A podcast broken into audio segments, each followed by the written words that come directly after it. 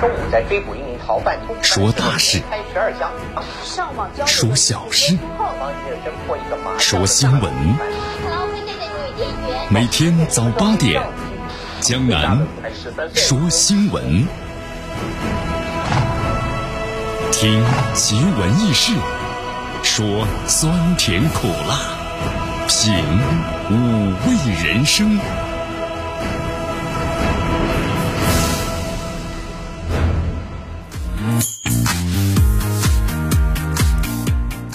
新的一天开始了，欢迎大家来到江南说新闻，继续锁定 FM 九十六点七绵阳广播电视台新闻广播。首先呢，我们一起来先来关注一下天气情况。今天的最高温度二十八度，最低温度呢二十一度。好，今天的天气非常的这个凉爽啊。昨天晚上呢下雨了。今天的北方二级空气指数呢相当的优秀，优四十二。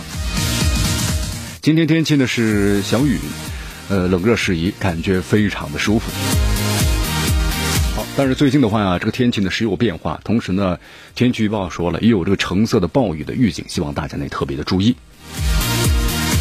好，接下来我们一起进入江南说新闻，我们来关注一下江南说新闻的主要节目内容。首先呢，我们一起进入的是资讯早早报，资讯早早报，早听早知道。加拿大情报局呢是备忘录显示，加方呢是故意掩盖美国的 FBI 参与了是逮捕孟晚舟。那么，中国外交部赵立坚对此做出了回应。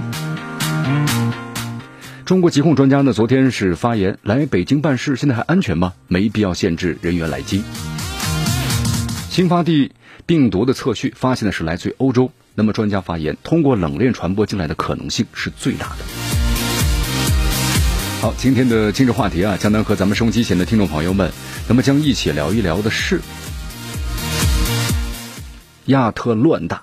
美国面临二次骚乱的风险，怎么解读？关注今天的今日话题。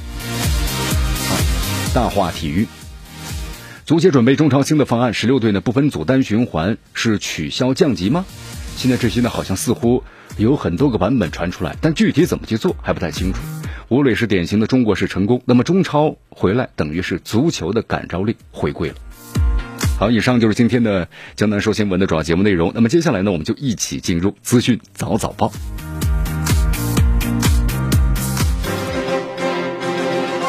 时政要闻、简讯汇集、热点评说、资讯早早报。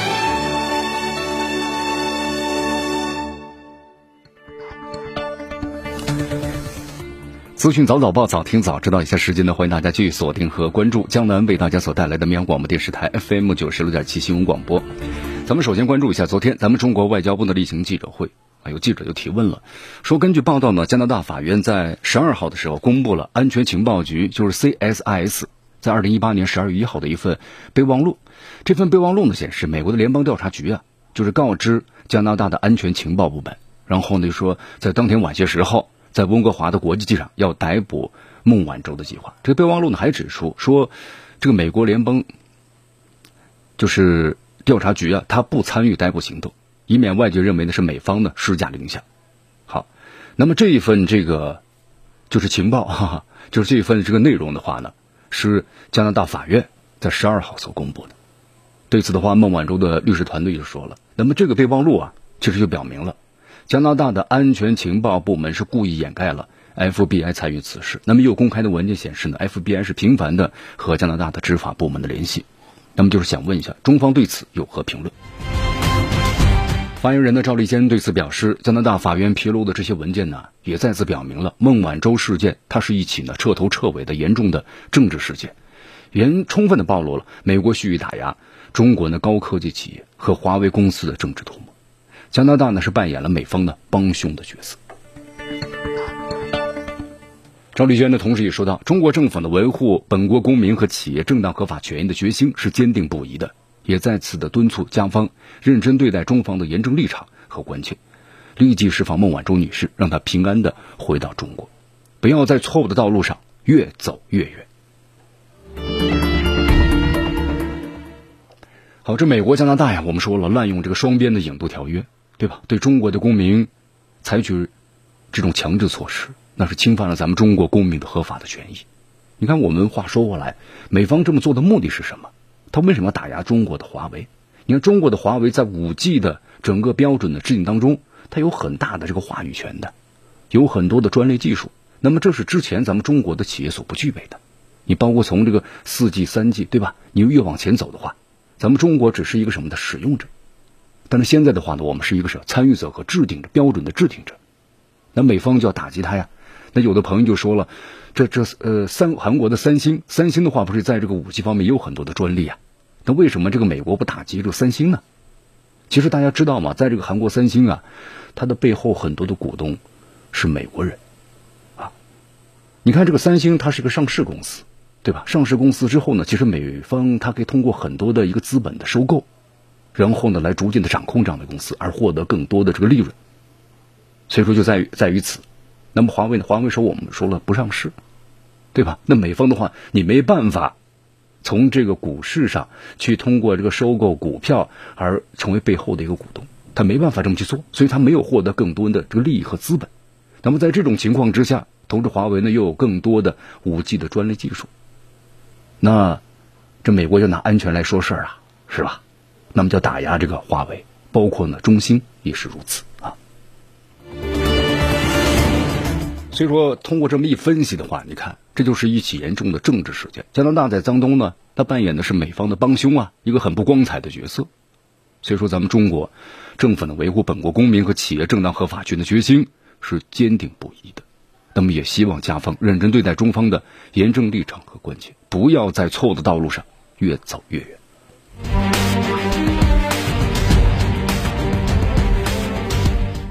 好，这里是江南呢为大家所带来的资讯早早报，资讯早早报，早听早知道。来，咱们继续关注呢下面消息。呃，北京啊，近日出现了这聚集性的这种的疫情啊。那么来北京这个旅游办事，返回家乡要隔离吗？中国疾控中心流行病学首席专家吴尊昨天呢在接受媒体采访时呢做了一个介绍，就是北京非常大，地域很广，人口很多。那么这次疫情涉及的地域啊，它是很有限的，在北京的其他区域的话。还是非常安全的。那么到北京的朋友们要注意哪些地区已经调整到中高的风险区呢？不要进入这些区域。那么其他的风险区，比如说出差啊、旅行啊，回去之后呢，呃，都没有必要隔离啊，也没有必要呢限制人员来京。好，但是大家呢自己要做好这个防护的准备啊。比如说现在在北京的话，那么出现了这样的一些疫情的话，比如说我们尽量能不去的话就不要去，特别想自驾游啊等等。那么这个时候暂时就先不要去了啊。那么同时在回去之后的话呢，回来之后，比如去了北京回来之后，那自己的话也一定要做好一个隔离，这是肯定的，哈，以防止对吧？我们说了，不怕一万，就怕万一。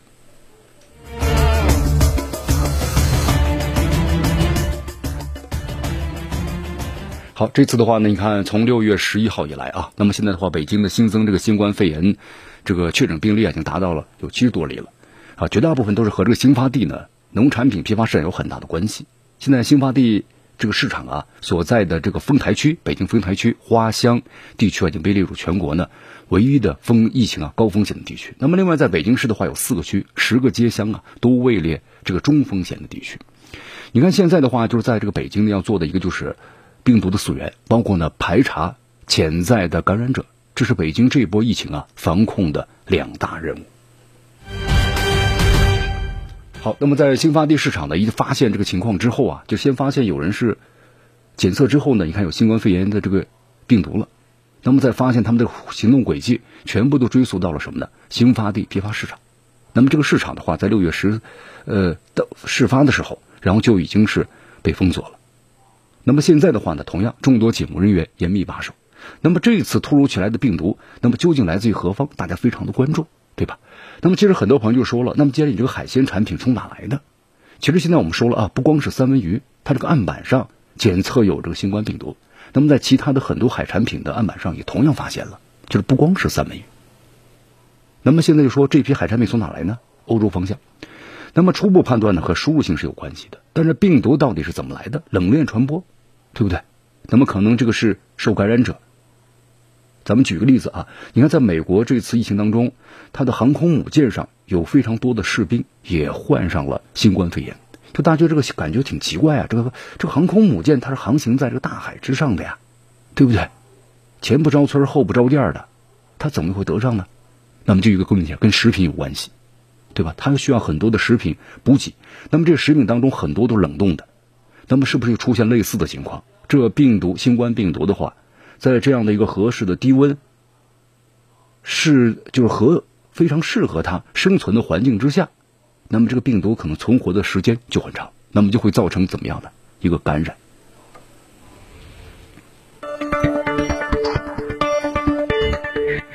好，你看，包括咱们很多的专家们对此也做出了分析啊。北京市疾控中心新冠肺炎疫情的防控专家组的成员严鹏啊，接受这个央视记者采访的时候这样说道：“溯源工作呢还在进一步的展开之中，因为在这个很短的时间内啊，出现这么多例例的病例，人和人之间传播的可能性是非常大的，但是不排除这个物品的污染，那么共同这个暴露导致传播的可能性。”中国疾控中心的流行病学的首席专家吴尊友啊，在媒体上的介绍说。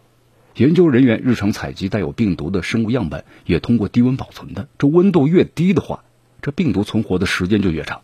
那么批发市场当中啊，很多的海产品都是通过冷冻储存的。那么这样的环境之下，这个病毒呢可能更容易存活，那么传染人的几率就更大了。好，还有一点啊，你看在咱们这个北京啊，就之前的话呢，五十多天没有新增的病例了，所以这次肯定是输入型的。那么到底是冷链传播的，或者是进入市场的人造成的人传人，这两种可能性啊都是存在的。但这个要确定的话，还是需要呢一个调查和时间。呃，同时这个报道中的三文鱼的案板呢不是唯一的阳性的样本，把所有的阳性样本呢，那么都采集作为一个线索，进行了上下的排查。那么这一线索是不是有交叉点呢？所携带的病毒是不是有一致呢？这还是需要专家们做出最后的确定。不过呢，有一点啊，就是在欧美啊。很多屠宰场都爆发了新冠疫情。那么，如果真的是有冷链传播，并不是新鲜事你看，咱们江南给大家举个例子啊，就是在这个美国呀，今年上半年的时候，就三四月份的时候，那个时候美国呢也不光是囤物资，就是你比如说消毒啊，呃，各个方面的一些试剂用品、口罩，对吧？你还要囤枪支弹药，还要囤什么？后来要囤这个牛肉。这个牛肉的话，在美国它的这个量是非常大的，美国也是全球最大的这个。养殖肉牛的生产大户，同时在今年一季度，它的这个牛肉的存栏量其实要比个去年还要多。那为什么今年它要囤肉呢？就是因为呢，新冠疫情检测之后发现，这个屠宰场啊，一半以上的这员工都有新冠疫情。你看都放假了，那你回家赶紧去隔离，赶紧治疗吧，对吧？那么这样的话就怎么样呢？导致它的这个屠宰量降低了，所以说还要囤肉。但这就告诉我们怎么样呢？你看，欧美很多屠宰场都爆发了新冠疫情。那么，如果真的是由这个冷链传播，这可不就是新鲜事儿了就像江南跟大家刚才为大家所介绍的例子，是不是？在美国这个航空母舰上，你在太平洋上，对吧？几个月不靠岸，也出现这个新冠的感染了。那只有一一个途径啊，冷链传播，是不是？航空母舰上的食物冷冻食物了，那只有这个一条一条途径了。好，目前的话呢，在北京正在加班加点的进行核酸检测啊，来排查所有可能潜在的感染者。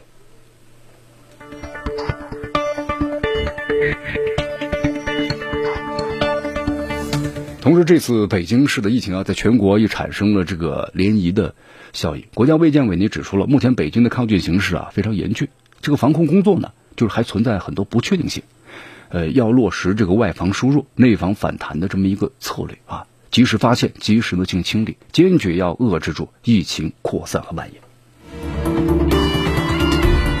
好，继续回到江南为大家所带来的资讯早早报，资讯早早报，早听早知道。继续锁定 FM 九十六点七绵阳广播电视台新闻广播。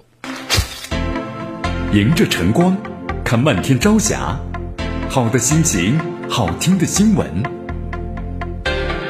走进江南说新闻，新闻早知道。与江南一起聆听江南说新闻。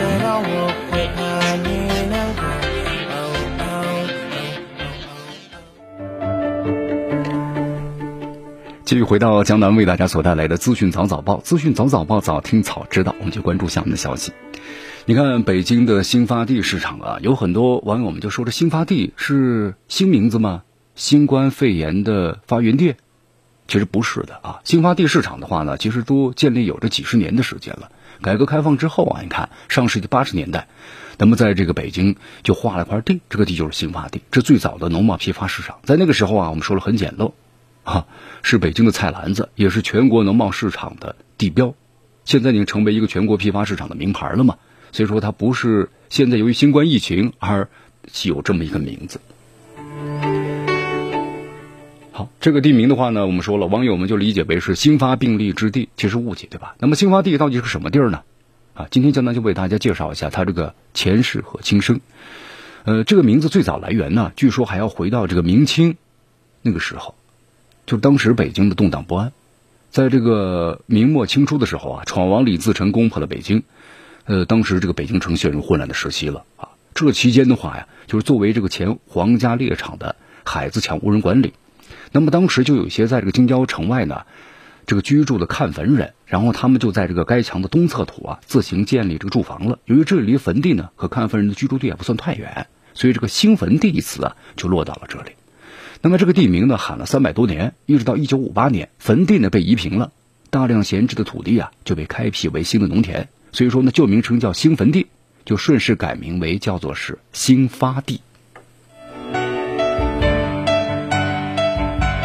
好，改革开放之后的话呢，我们说了市场逐步放开啊，那么紧邻这个京开公路的兴发地啊，就处于南北交通的要道。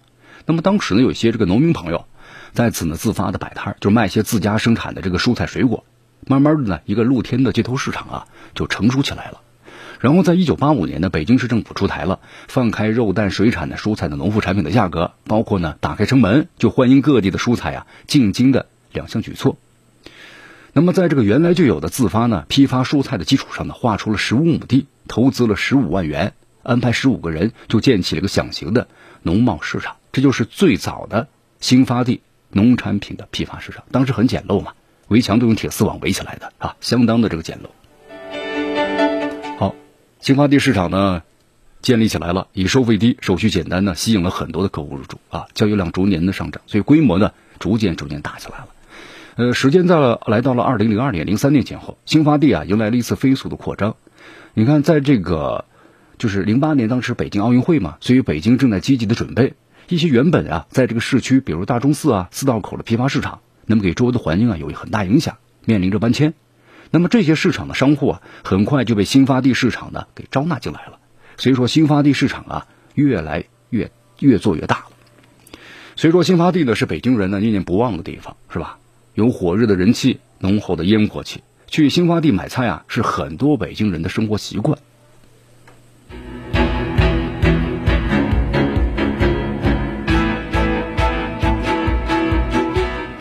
好，虽然现在的话，我们说新发地啊临时关闭了啊，但并非是完全停止交易，因为呢保障市场供应嘛，所以新发地批发市场的很多的这个客户啊，已经是由政府呢在其他地点设置了一个蔬菜和水果的交易区。那么新发地这个国际水产城，包括呢盛方国际花卉市场，也开辟两个临时性的市场，那么供这个客户来使用。所以咱们也相信不久啊，新发地又能够恢复往日呢朝阳之下的热闹景象。好，继续锁定和关注江南为大家所带来的资讯早早报，时政要闻、简讯汇集、热点评说、资讯早早报。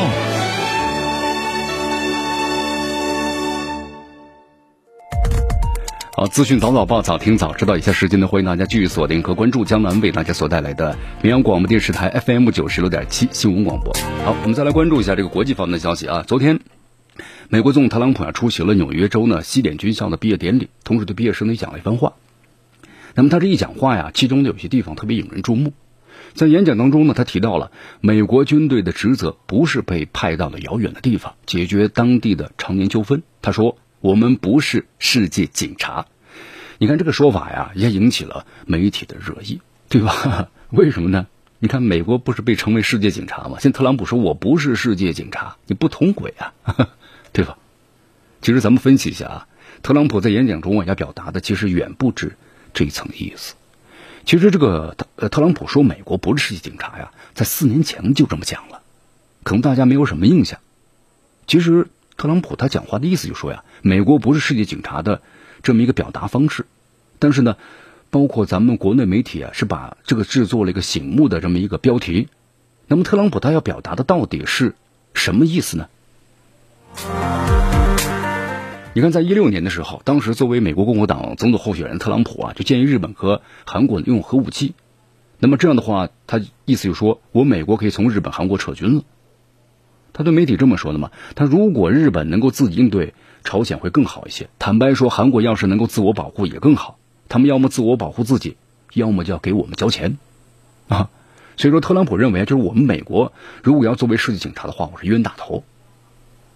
你看，现在我们说了，在美国，其实特朗普所作所为啊，不断的退群，从上任以来，那美国面临的财政的危机的问题，就是钱越来越少了。所以说，美国现在的话呢，要重新考量一下。对吧？在国外的这个海外军事，美国在国外拥有这上百个、几百个军事基地啊，这都是庞大的这个支出啊。你，包括在日本和这个韩国驻军的话，以前是不需要这两个国家给他一分钱的，但是现在不行了，对吧？我支撑不住了，那么要狮子大开口 由这个几亿美元上涨到几十亿，因为现在或是要上涨到五六十美美元了。其实他们在这个韩国的成本也就是呢，大约二十多亿美元。所以还净赚三十个亿，是吧？所以说特朗普呢，他意思就说了，我不是想当这个世界警察，你我要当警察，我要花钱呢。那你要让我在你这驻军的话，你就要给我付钱的。好，也就是说呀，特朗普在经济账上呢，一直这么公开表示的，只是在行动上呢，不如他说的那么彻底，对吧？这个钱的话，你要加高了，还要慢慢谈嘛。其实咱们来分析一下哈，特朗普的这对说辞啊，其实意思就是说，你的盟友。必须要提高军费了，为我美国的分摊一下我的财政压力，对吧？这是我的一个策略。还有就是手段的问题。那么同时，美国在对外政策和参与上啊，这个孤立主义思潮一直都有传统啊。这个怎么去理解？你看，就这是华盛顿留下的一个政治遗产，就认为这美国呢，你自身和平的和利益，就是不要参与干涉欧洲事务，在地缘政治上，两大洋的战略安全空间，包括周边的有没有强劲的敌国，那么都让美国呢没有压力。我们说了，美国在一战之前开始崛起了。你看，从一九零零年开始啊，其实，在那个时候啊，就是二十二十世纪开始的时候，美国在经济上已经开始发展起来了。经济当时已经超越了像比如比较强的德国呀、法国、英国。但是我们说了，一个超级大国，它不光是经济上啊，还有在政治上、军事上，对吧？科技上，但是这几个方面，美国还不具备条件。那么在一战当中，你看，在一战。开始的前半段的时间里，美国呢是不断的卖军火向两方，是吧？大发这个战争财啊，包括二战的时候呢，同样也是如此嘛。但是我们不可否认啊，就是在二战的时候，美国所做出的这个贡献，这是肯定有的。但是呢，我们说另一方面，它也有它的这个就是和一战的相同的这么一个经历。所以说，你看罗斯福总统经常就需要由是炉边谈话说服美国人民参加这个二战。呃，经过二战之后啊，七十五年的发展，我们说了，美国在上个世纪六七十年代那成为一个超级大国了。但是我们说了，发展到现在的话，这这个美国也不可能再穿越到上个世纪的七十年代六七十年代了，啊，为什么呢？因为美国逐渐逐渐的在这个经济上有所这个衰落，同时巨大的全球利益让美国呢一再会继续当这个世界的警察的身份。因为你不这么去做的话，我们说了，在资本主义，它的这个特点就是，资本的掠夺和扩张，对吧？你不这么去做的话，那你可能就达不到你的利益和要求。特朗普说，美国不是在世界警察的时候，一是在算经济账，充分发挥其商人，我们说政治家爱好成本计算本色。那么第二呢，再算一笔军事账。你看美国的军事利益啊，他在做整体的一个战略转变。自从美国这个总统特朗普上任之后，是吧？包括从德国也撤军了嘛，九千五百名，包括要从中东也要撤军，对不对？那么他的战略转移重返这个亚太，这是特朗普的一个一个什么的战略啊？所以说呀，他在西点军校这个演讲呢，不只是面对国际，他更有国内的考虑。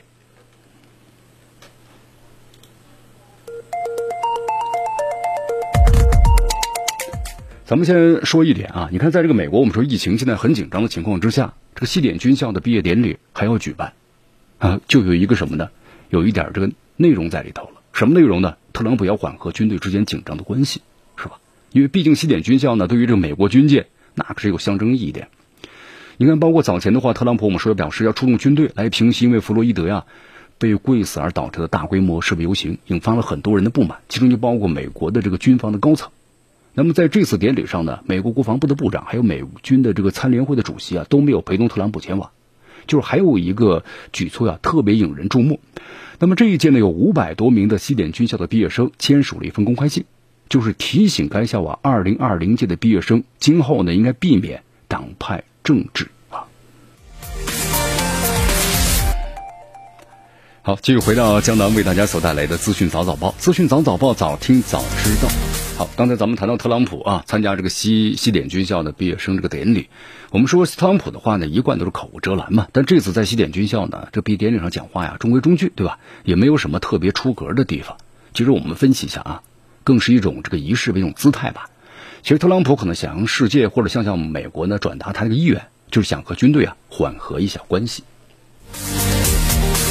特朗普呢，其实所作所为我们说了啊，你看很多人认为特朗普呢不靠谱，但是他在美国的这个支持率还是蛮高的。在新冠疫情之前，他是远远是领先于这个他的对手拜登的啊。在新冠疫情现在这个呃高峰期的话呢，我们说了，又因为呢弗洛伊德之死啊，所以现在支持率呢逐渐逐渐降低了，落后于这个对手拜登呢大约有十多个点子了。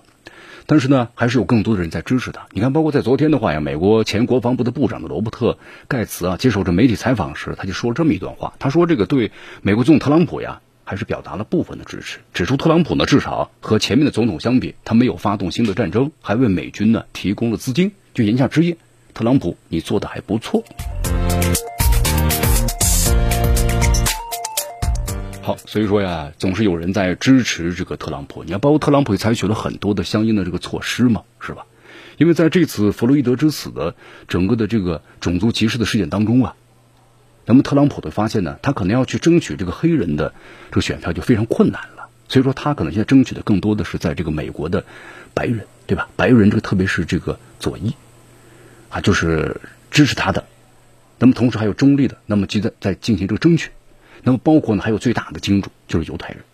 你看这个特朗普上任之后的话呢，他采取就是在中东放弃放弃中东，那么同时重返亚太这样个战略。那么在中东的话，他必须要有一个什么呢？代言人，那就是以色列，对吧？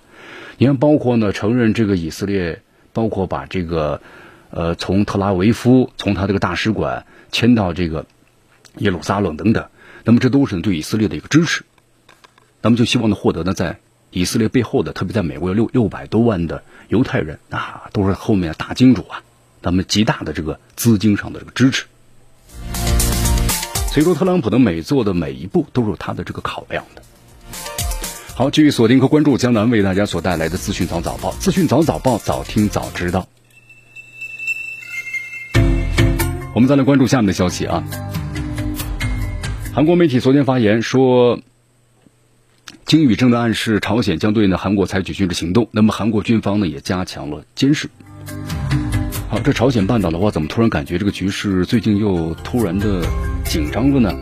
我们来关注一下韩联社呢，昨天就援引了韩方的军方啊，就是消息人士的话报道说，除了北部沿海的地区之外啊，韩国军方呢还向空中、海上呢就派出了侦察力量，就是要监视呢朝鲜的军队的动向，特别是边境的地区。好，这到底是怎么回事啊？是这样的，就是最近一段时间呢，韩国有些民众呢，向这个朝鲜，也就是你看他们不是南北之分嘛，向这个北方，然后呢，散发了反朝的传单，利用这个气球那飘过去啊，那么令这个韩国呃，令这个朝鲜方面呢，就是非常的生气。那么他们认为韩国呢，对这些脱北者散发这个反朝的传单呢，处理呢非常的不利，所以说表示朝方呢，要对这个韩国采取呢。一个下一阶段的行动，所以说一下导致现在两方的这个关系啊非常的这个紧张，所以说韩国军队呢也在保持高度的戒备，密切关注着朝鲜军队的整个的动向。呃，之后的话，青瓦台的也马上紧急行动起来了啊，研讨那么这个朝鲜半岛啊整个局势那么解决的方案。好在昨天的话呢，韩国总统文在寅呢也马上发言了啊，说朝鲜和韩国应该是不断的这个沟通，而不应该中断。那么制造紧张，希望双方要通过沟通和合作来解决这个难题。好，接着我们说了啊，在去年或者之前的话呢，曾经一度出现了一些好的这个现象，就说朝鲜半岛的话走向和平，这是个大势所趋。但是其中肯定要经历过很多的这个坎坷和时间的，是吧？你包括美国总统特朗普，他突然某一个时间段是要越过这个三八线，是不是？那么同时，特朗普所作所为的话呢，也是为了在国内能够拉到更多的选票。那么同时，你看，包括像韩国的总统文在寅，那么努力促成这个半岛的和平，那么同样也获得了民众的支持。这这是一个大势所趋的一个问题。但是就说在这里面的话，你比如像美国，他有没有诚心诚意的能让这个朝鲜半岛走向和平？你看，包括第二次和金正恩的这个和谈，那双方就是不欢而散呢。那第三次根本就没有任何的结果，对吧？那么所提出的很多的一些个要求，是让朝鲜呢没办法去做到的，或者朝鲜要去做的话，那他有很多的这个顾虑啊，等等等等啊。但是不管怎么样，我们说了，朝鲜半岛走向和平，这是大势所趋啊。希望呢，朝鲜和韩国呀，那么都应该努力遵守双方之间的所有的协议，对吧？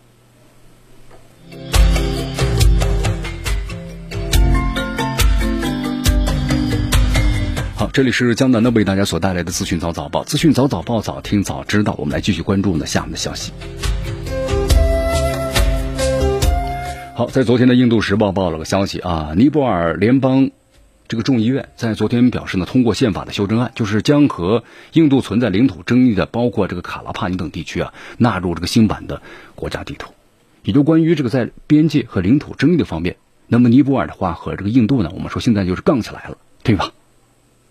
因为是这样的，呃，江南为大家介绍一下，关于这个尼泊尔和印度呀这两个国家之间呢，长期存在着领土争议，就是在咱们中国和尼泊尔和印度呀三国领土交汇处有一个地块，这个地块的名字叫做是卡拉帕尼，这一块呢地领土的话，面积七十五平方公里，那么争议区有三个村庄，呃，争议区呢处于是中国和印度呢实控线的附近，战略价值特别重要。在一八一六年的时候呢，在战争中惨败的尼泊尔，当时和这个英属的印度公司就签订条约，就把这个领土割让了。约定是以这个马哈卡利河就是为两国边界一段。那么这个马哈卡利河的源头呢，究竟是哪条河流？当时没有做这个规定清楚。所以说，尼泊尔和印度两个国家对此有不同的看法。那么后来的话呢，在一九六二年的时候。印度在和中国的边境战争中呢失败了，撤退过程中啊，这个印军忽然意识到这个卡拉帕尼有战略价值，就突然出兵的占领了这块地方，就来作为针对咱们中国的一个战略缓冲地带，这是一个有争议的地方。那么另外一个有争议的地方就是印度和尼泊尔双方呢要争夺一个叫做说苏斯塔的地方，这个面积呢大约一百四十平方公里，位于是尼泊尔南部的边境。当初根据条约的话呢，英属印度和这个尼泊尔的边境线当中有一段呢为这个。甘达奇河，这个甘达奇河呀，后来在岁月当中，我们说了改道了，改道之后的话呢，就出现了一块这个土地，那么这个土地呢，印度就认为这是我的，所以就出兵呢加以占领了。尼泊尔一直呢都非常的不满意，就要求呢你印度方面应该归还给我们啊。双方对此的话呢是发生过呢很多次的这个纠纷啊，所以说你看这个尼泊尔的话，对于印度。那么着手想要干预他们，因为最近的话，你发现这个印度呀，通过这几十年的时间，把它周边的一些这个小国呀，不断的蚕食和逐渐的控制，对吧？包括像这个不丹呢、西京啊等等，那么逐渐的蚕食和控制了。所以尼泊尔对此的话呢，是非常的警惕。